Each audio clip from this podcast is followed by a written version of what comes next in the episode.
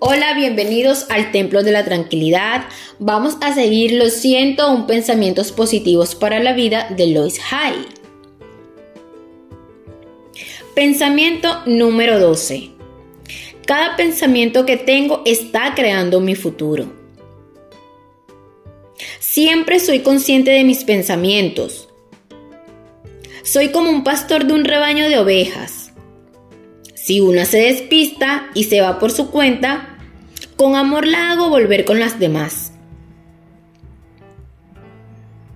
Si advierto en mi mente un pensamiento poco compasivo, nada amable, rápidamente lo reemplazo por uno compasivo y amable.